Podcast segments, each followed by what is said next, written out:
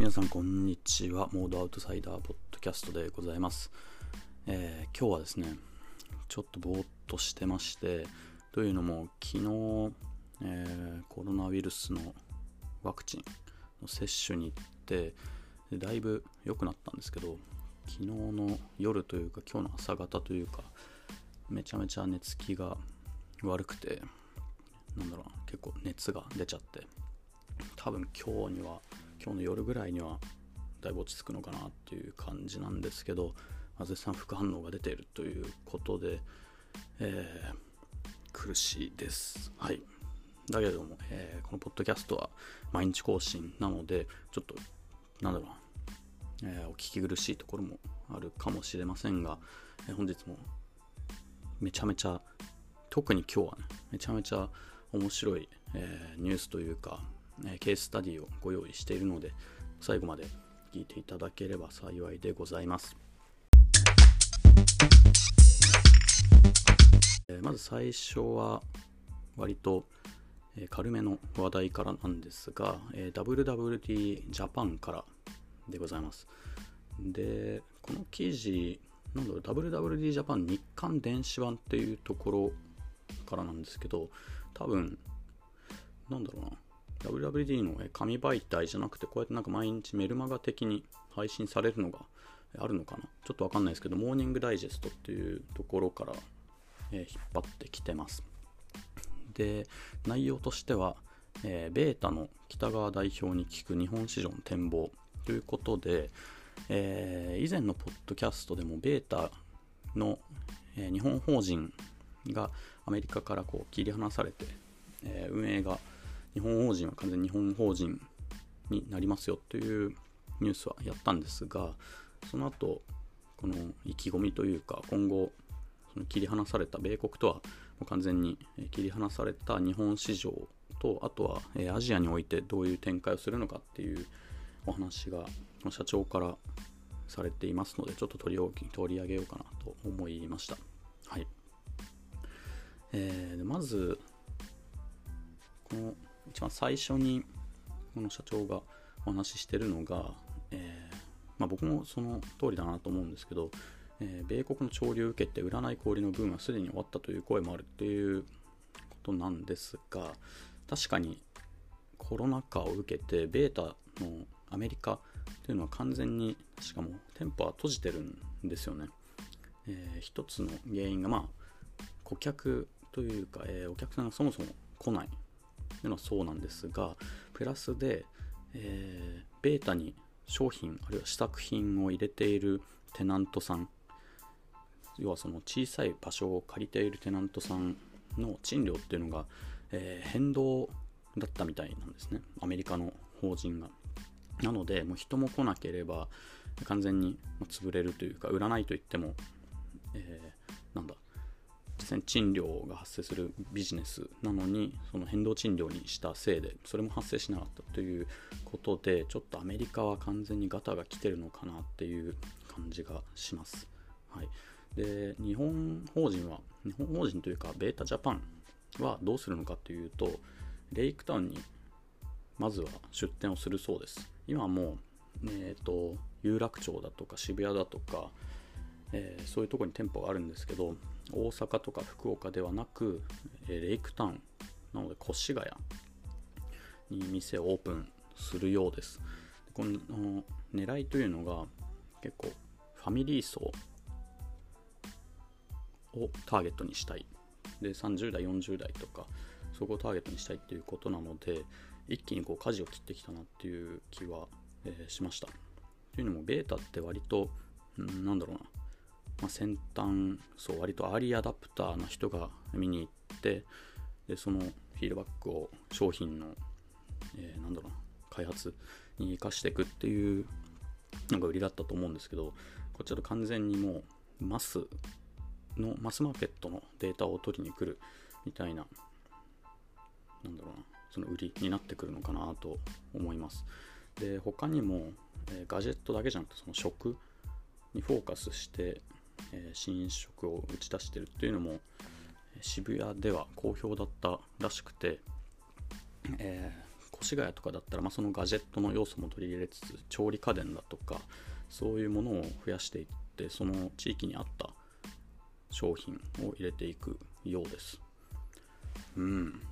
なのでこう試みとしては面白いかなと思いますよね。完全にアメリカ法人とは、まあ、その教訓も生かしながらアメリカ法人とは違う試みをやってみるっていうとりあえずもう独立したからには日本国内でいろいろやってみるしかないのかなというふうに思いますし、まあ、この社長さんも、えっと、キャリアが PR 会社に最初いてでコンサルティング IR なので、まあ、広報とかそういうのやってたっぽいです。でその後はダイソン。でリテールなんかをやっていたので、まあ、テクノロジー周りそういうのを売る、えー、ガジェットを売るというのとあとはま PR の経験があるっていうので、まあ、ベータジャパンとしては、えー、結構なんだろうないいカントリーマネージャーというか今もう完全に社長になってますけど、えー、期待できるんじゃないかなというふうに、えー、思いました。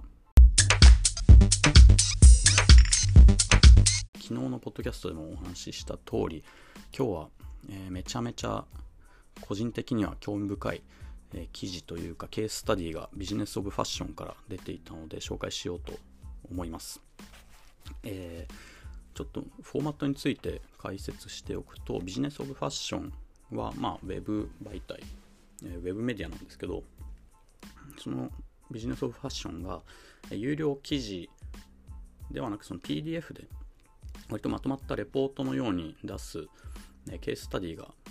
たまにこうちょくちょく、え出ていてで今回は Tomorrow というなんだろうなアクセラレーターブランドの成長を促進する会社を取り上げていて僕がなんだろうなニューヨークとか留学してあるいはその後やりたいことっていうのは非常に Tomorrow とは近いなっていうところで興味深いのとあとは以前の仕事で Tomorrow と実際に仕事をブランド側として Tomorrow と仕事をしたことがあるので、えー、その体験を交えてお話しできれば面白いかなと思っております。でまず Tomorrow って、うん、なんだろうな、まあ、有名知ってる人は知ってるもののあまり歴史っていうのは知られてないのかなというふうに思うのでまずそこからちょっと説明しておきたいと思います。まずですね創業者の方がいるんですが、えー、ステファノ・マルティネットとジャンカルド・シミリという方が創業者で、えー、ステファノ・マルティネットという代表が、まあ、なんだろうな、もっとこう中心メンバーというか、一番最初に立ち上げた、その前身含め立ち上げた、えー、方でございます。で、マルティネットの、ステファノって呼んだ方がいいかな。えー、ステファノにしておきます。呼びやすいんで。ステファノのお父さんがもともとディストリビューションの会社をやっていて、えー、イブ・サンローランだとかそこら辺のラグジュアリーブランドの、え、ヨーロッパにおけるディストリビューションとかあと他の国もやってたのかな。まあそういうディストリビューションで設けてる、え、ブランドの拡大とともに成長していった会社を父親が経営してました。で最初はそこに入るんですが後々、えー、フューチャーネットという会社をステファノが作ります。で、そのフューチャーネットっていうのも、ディストリビューション中心の会社で、例えばラフだとか、ラフシモンドですね、とか、あとはエビスジーンズとか、割とこう、それが立ち上げ当初に、なんだろう、えー、一緒に仕事をしていたっていうのがフューチャーネットでございます。で、皆さんご存知のようにラフシモンズはその後大きく伸びて自分のブランドも成長して、えー、まあ、そういう外部の機能じゃなくてインハウスでセールスだとか、まあ、各機能をかかるようになるので、えー、そういうタイミングでステファン・マルティネットのフューチャーネットではなくて Tomorrow という全く新しい、えー、プラットフォームを PR 会社イギリスの PR 会社ですね、えー、サタデイというところと一応最初は合弁という形で、え、作ることになります。でそれからは、えー、いろんなブランドと仕事をするわけなんですが、創業が、トゥモローの創業2010年です。で2010年というのがどういう時期かというと、えー、ラグジュアリーブランドの勢いがどんどん大きくなっていって、インデペンデント系、そういう小さい独立系、まあ、最初のラフシモンズ、まあ、今も独立系ですけど、ラフシモンズも、えー、そうですし、えー、なんだろうな、タクーンとか、ま、そういう独立系が割とこう苦しくなっていった時期ですね。ホールセールの窓口が百貨店だとか、そこがちょっと、小さくなっていって、セレクトショップだとかも、以前持っていたほどの影響力だとか、あとま買い付け数はないような、時代に、トゥモローは創業されています。で最初は、えー、今も中心ビジネスではあるんですけど、ショールームをやっています。で、ショールームにいろんなブランドを置いて、まあ、皆さんが思う一般的な、えそういうショールームですね。そういうビジネスをスタートしました。で一方で、そのビジネスを広げるっていう時に、ショールームだけじゃなくて、例えば、えー、経営のアドバイザリーだとか、そういう、あとで実際に投資をしたりだとか、そういう、えー、多様化した収入チャンネルを揃えていかないとなっていう思いがあったようで、えー、それからは実際にそういう投資だとか、あとは、えー、アドバイザリーもどんどんどんどん広げています。で、トゥモローのそのオリジナルブランドと言われる実際に投資しているところで大きいのが、えー、大きくて有名なところがアコールドウォールです。で他もいくつかあるんですが、まあ、同じアクセラレーターというかブランドを大きくしていく会社だとニューガーズグループがありますけどそこのオフホワイトとか、に比べるとまあちょっとまだ小さいかなっていうなんだろうな完全な成功というか、えー、まだちょっと発展途上かなという評価が投資家とかからはされてます。なのでこのポートフォリオをもっと拡大していって、えー、実際にお金を入れてあとは各機能生産から PR 云々のものをこうシェアードサービスとして、提供していって、ブランドが成長するのにこう使えるような体制を整えておく。で今後さらに成長していくというのが、野望というか、プランになっているようです。で実際に面白いなと思ったのがブランドを発掘するプロセス、まあ、ブランドってもう5万とあって、まあ、そもそも売れてないと話にならないよねというのはありつつ今ちょっと売れていても今後どうなるかわからないっていうところで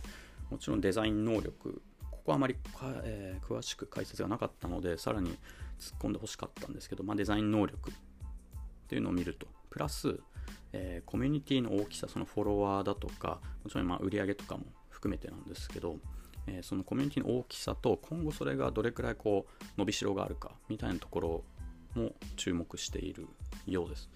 ね、昨日のポッドキャストの話じゃないですけど、例えば、えー、NFT を持ってる、NFT に興味があるコミュニティの人がそのブランドの NFT を買うかとか、例えばそういう見方もできますよね。今後コミュニティを広げるとか、そういうタッチポイントを増やすっていう意味で言うと、うんそういう見方もしてるのかなっていうところです。で、えー、トゥモローに関してはざっくりとそういう会社で、えー、実際には、えー、上場とかも狙っているようです。投資家側からしたらやっぱり一つのブランドよりもそれポー,、えー、ポートフォリオじゃないや、えー、プラットフォームとして機能している会社の方が、えー、リスクが分散できるし、えー、今後の成長とかも見込みやすいし、スケーラビリティが高いというところでお金は非常に集めやすいのかなというふうに、え、思っております。はい、で実はそのチームに日本人の方もいてだいぶアメリカが長いらしいんですけど、えー、ブランドとのリレーションシップマネージャーというかコンサルティング部門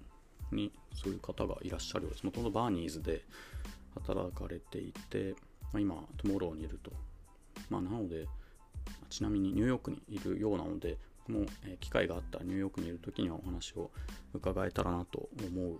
次第です。はい、で実際にブランド側としてトゥモローと働くのってどうなのっていうところがあるんですが私が前働いていたブランドっていうのが日本のブランドで、えー、海外でのディストリビューションをトゥモローにお願いしていたというような形ですね。なので、まあ、ショールームの活用という、えー、ショールームと、あとは、えー、セールスですよね。ま、セールスの代行をやってもらっていたと。で、結論から言うと、それを、まあ、えー、人はかなりサポートしてくれるし、まあ、いい人だし、サポーティブのチームなんですけど、まあ、取られるフィーも大きいので、えー、海外卸っていうのは結構利益率は悪かったです。あの潰れそれによって潰れるとかじゃないですけどそれを改善しないと結構資金繰りきついなというところまで来てました。なのでその付き合いとしてはトゥモローとしては、えー、トゥモローとその僕がいたブランドっていうのは、まあ、あくまでビジネスで、えー、そんなにこう経営のサポートしてくれるっていう感じではなかったです。はい。でちなみにえー、ちょっとトラブルの話もしようかなと思うんですけど、えー、なかなかトゥモローのこれ本当にスタッフはピンキリなようで、えー、小さいブランドだと資金繰りも結構きっちりいろいろお金が入ってこないとまずいわけですよね。で結構自転車操業じゃないですけどあの結構細かくキャッシュフローとか見ながらやらないと危ない状況だったりもしたんですね当時は。でその中で海外卸の売り上げ結構あったのでそれがちゃんと入ってこないとまずいっていう状況があって、えー、何億円分か、まあ、かなりの、えー、大きな売り上げの割合が、えー、トゥモローによって払われていなくて。でこっちから送った請求書とかを再度全部洗い直して送り直してっていう、えー、作業がありました。当時はで結局その担当者は辞めちゃったので、うん、まあ今はどうなのかわからないですけど、まあ、そういうトラブルもあったよねっていうお話と、えー、あとはもう一つブランド今が日本のブランドで海外卸をやってもらっていたというところなんですがもう一つ日本にいる時に、僕がブランドを担当していたのがあってそのブランドは、イタリアのブランドで今はもう消滅寸前みたいなところなんですがそのブランドのまあ、ショールーム、ショールームに置いてくれないかっていう話をしたらですね、まあ、断られてしまって、もうそこは旬じゃないよと。で、コンサルティングならできるよっていうお話がありました。なので、結構そこはシビアとは言わないですけど、まあ、そもそも1回売れて、今はうん人々に結構忘れられているようなところっていうのを入れるところじゃなくて割と新規のブランドヤングブランドっていうのを入れるような会社だなっていうのを思ったのと、あとは、コンサルティングについては、えー、結構いい費用、いいフィー取ったと思うので、まあ、そこもいろんな会社のサポートをして、えー、まあ、人を使う、人というか、えー、なんだろう、大きな資本の持ち出しをせずにやってっているビジネスなのかなというふうに思いました。トゥモローのコンサルティングっていうのが。はい。ということで、引き続き、トゥモローは人によってあそこはダメだとか、そういう話もあるんですが、非常にいいプラットフォームだと、個人的に僕は思いますし、今後の展開っていうのも、えー、追っていきたい、積極的に追っていきたいなという思いがある会社でございます。えー、皆さんはいかがでしたでしょうか？ちょっとでもね、えー、トゥモローだとか、そういう若いブランドへの投資だとかに興味を持っていただける方が増えると嬉しいなと思います。はい。それではまた明日ありがとうございました。